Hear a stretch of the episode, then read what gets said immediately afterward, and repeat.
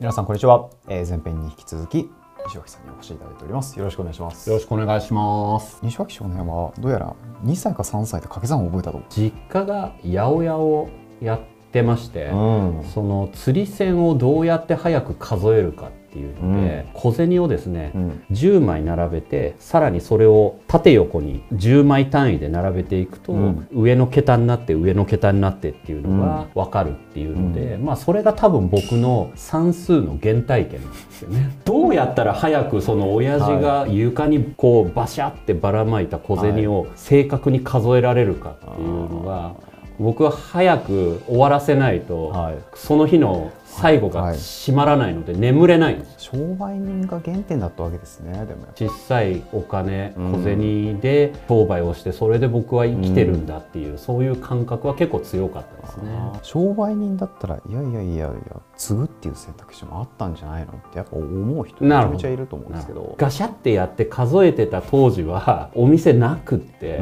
露天商だったんですよね、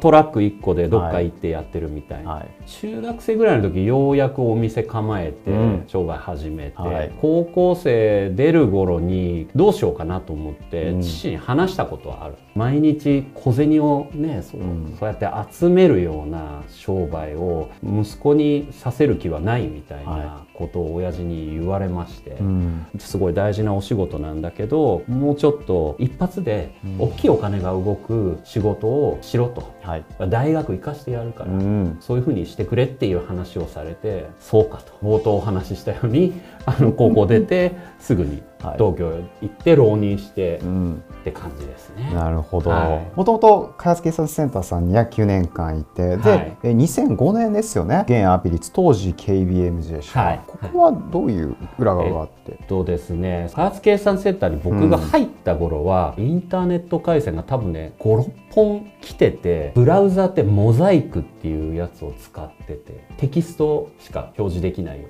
開発計算センターっていう会社は、すごい早いタイミングでインターネット回線が来てた会社だったんですよ。そこで僕は初めてインターネットに触れます。普通世の中的にはまだパソコン通信の時代なので、インターネットってみんな知らなかったんですよね。はい、で僕はそこで実物に触れて、そこから始まって Windows のプログラム書く仕事したりとかやってたんですけど、この後 Java が出てくる。うん、Java がまだ 0. 点いくつとかいう時代、この時に実行環境がパソコンの中からブラウザーで実行できるようになったんですよ。パソコンソフトをインストールするっていう行為から解放されてるんですね、そこで。全ネットワーク先にプログラムを配信できるようになったんですよ。これがものすごい大きくって、はい、電源開発にいた頃 Windows のプログラム作ったら夜ごとこう更新プログラムをフロッピーディスクを持って 皆さんのパソコンにお邪魔してインストールするっていう徹夜仕事とかをしてて、はい、あれやんなくていいんだって思った時にもうこれは大革命で一気にインターネットの世界でプログラムを動かすっていうことに自分はもう夢中になった。んですよね。技術的にはそういうもののをずっと作り続けて、繰り返していく中で、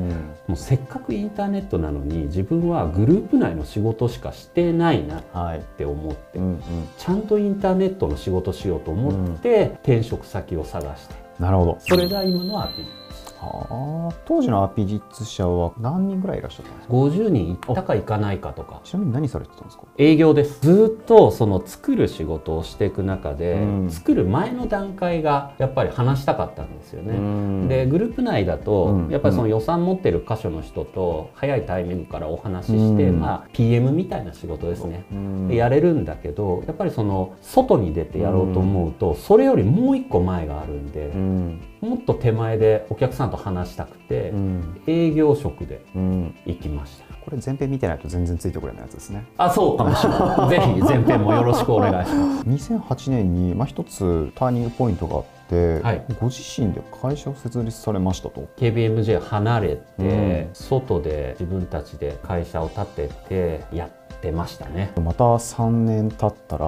引き寄せられたかのように、まあ、その会社をアピリッツ社に、まあ、事業売却されるわけですよね、はい、戻った時はアピリッツ社もっと大きくなってたんですか、当時100人まだいてない結構その辺りで足踏み長かったんですよ。100人から上行けるか行けないかぐらいの時が結構長かったと思うんです。よね。社内での役割でいうとどんな形で？戻った時はもともとその外で自分でやってた時のメンバーと一緒に一部門の部長です、うん、次第にそこに人が増えていって、うん、他の部署でやってたチームも合流してきたりして、うん、少しずつ広がった結果、今はそのウェブ事業セグメント全体っていうところを見るような形に各社によって若干役職要件は違うと思うんですけど、うんうん、御社におけるこの CDXO っていうのはどういったお仕事をされるんですか？チーフなんで、うん、やっぱり全社的な動きっていうのは必要ですと、うん、一つは社内に向けて、うん、まあ、これ世の中で CDO の人たちとかが、あの主にされてるのと同じような領域だと思います。はい、で自分が CDXO ってあえてなっているのは、社外ですね、うん、そのお客様の DX を牽引するっていう役割を担っていくような形、うん、そういう役割を自分自身だけじゃなくって、うん、そういう仕事をできるメンバーを育てていく、お客様と一緒に育っていきたいっていうことで、まあ、社内だけじゃなく社外に向けても DX っていうのをちゃんと伝えていくっていうことが僕の役割ですね。社外社内ウェイトであえて言うならどれぐらいなんですか？えー、っとですね、うん、最近頑張って社内を増やしてますっていう感じで 外向けが多いですね、はい、長いキャリアで見た時基本軸変わってないですよね、ずっと同じことをしていて、同じような思いの中で仕事をしてきて、最近は DX っていう言葉がやってることに割と近いというか、ハマってるなっていうので、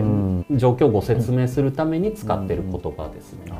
ほどいろんなご苦労あったと思うんですけどあえてハードシングス的なことを挙げるんだったら何がありますか？昨年上場して、会社としては一人前になれる一歩目踏み出せたかなと思うんですけど、結構それまでもチャレンジはしてきていて、長い間。その中で何を思って上場を考えるのかっていうところでやっぱり大きくずれてきたっていうのが過去には僕としてはあったかなと思っていてで今はその自分たちが成長することとお客様のビジネス自体が成長することかな。ぴったりと同じ方向を向けるような状況が作れてきているので今すごくいい形にできてると思うんですけどそこがあまり同じ方向を向けていない状況だと誰のためにこの仕事を進めるのかっていうところがやっぱ自分の中で正解がないっていう状態になってしまうので、そこが一番きつかったのかな。そのズレは具体的になんか現場レベルだとなんかどういう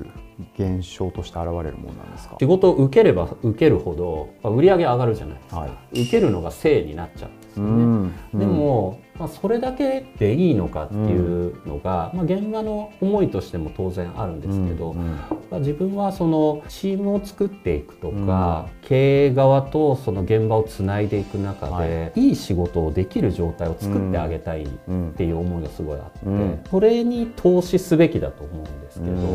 売り上げを上げる仕事を増やすっていうところに、ただひたすらそこだけになってしまうと、やっぱいい仕事かどうかよりも、受注額がどうかうん、目先の数字にいっちゃうと思うんですよね、うん、長く同じお客様とお付き合いしながら自分たちも育つっていうことってかなわないと思っていて、プロジェクトの切れ目が円の切れ目にどんどんなっていって、はい、結果からすると成長しないですよね。人は離れていくし、はい、お仕事も毎回変わってしまうし、どうやってその自分たちが関わったプロジェクトがビジネスとして成長していくのかっていうところに関わり続けることができないので。まあ、それではエンジニアもやっぱりビジネスを理解してほしいって自分が言ってても、うん、そうはなれないはずなんですよね。なるほど、まあ、ご活躍される上で普遍的に意識されていること3つ3つ皆さんから頂いてまして1つ目頂いていいですか？不要なものを作らない、うん、お客様にその求められたからといって言われたまのまのものを作るっていうのは仕事としては甘いですよねっていうところがあってきちんと自分たちのその経験値であったりご提供できるものをしっかり考えて作るものを知恵が入ったものを作りたいんですよね。でまあ、そのためには必要なものしか作らないようにしたい。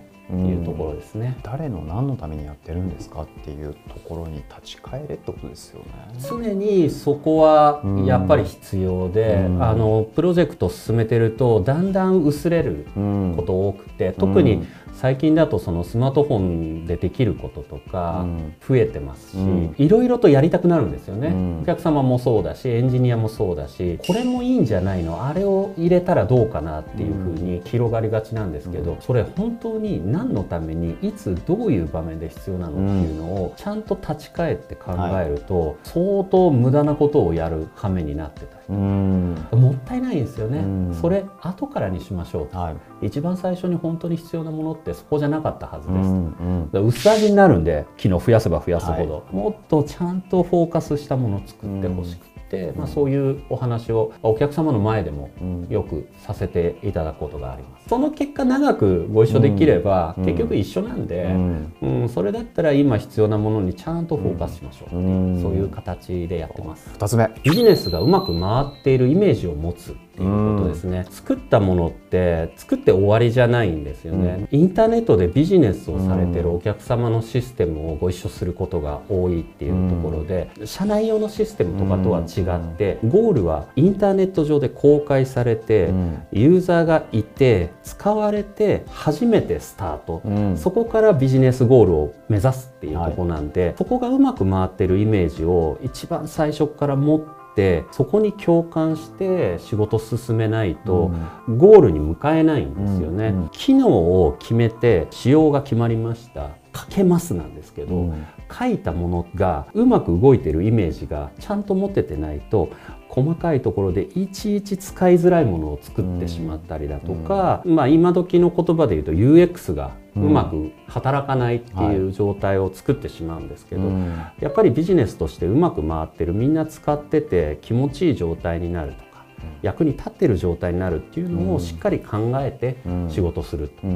いうところがやっぱ大事かなと思います。3つ目。三方よしって言ってるんですけど、うんはい、これあの全員関わった人が幸せになってほしいっていうところですかね、うん、発注いただいたお客様は当然ですし、うん、中で働いてる人間、エンジニア含めいろんなメンバーが集結して知恵寄せ合って作っていくんですけど、このメンバーやっぱり社員が幸せになっていて、楽しめる仕事であってほしいし、キャリアとして自分に積み上げられるものであってほしい、さらに両者一緒になってって作ったサービスが使っていただくユーザーさんにとっても素晴らしいものであってほしいし、いい体験だったり人生の何かきっかけになってくれるものであるかもしれないので、まあ、そういうことを考えて仕事したいなというふうに思います。最後にあのこの番組視聴者としては結構若い方が多くてですね、まあ、20中から30半ばぐらいの、まあ、成長意欲高い人たちが6割7割ぐらい占めてるんですけれども、はい、熱い一言と合わせて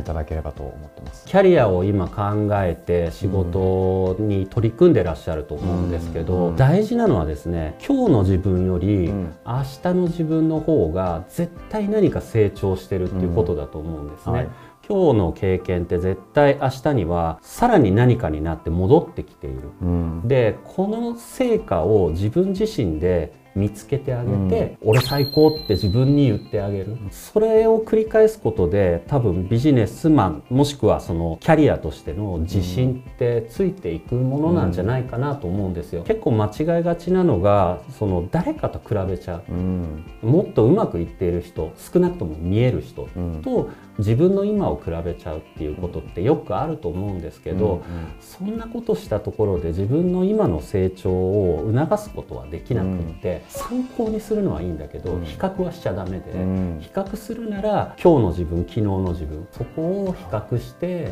自分のキャリアを一個ずつ作っていってほしいなというふうに思います、はい、西脇さんを見るにやっぱキャリアとしてもちょっと珍しいじゃないですか、はい、気軽に話聞きたいってなったらそれはもう連絡しても大丈夫なんですか？あもちろんです。会社に遊びに来てもらうといいのかなって思いますね、この時期なので、まあ、物理的な移動が難しいっていう時もあるとは思うんですけれども、うちもオフィスだいぶ人が来てくつろげる場所を作れるぐらいの余裕もできてきつつあるので、はい、まあ、来ていただいていろんなエンジニア僕以外にもいろんなことをやってるものがいますので、まあ、ぜひ話聞きに来てもらって。でもし興味あったら是非ね一緒に仕事ができれば、まだまだお伝えしたいことがいっぱいありますので、はい、はい、では前編後編とあのご出演いただきましたありがとうございました。ありがとうございました。続きよろしくお願いします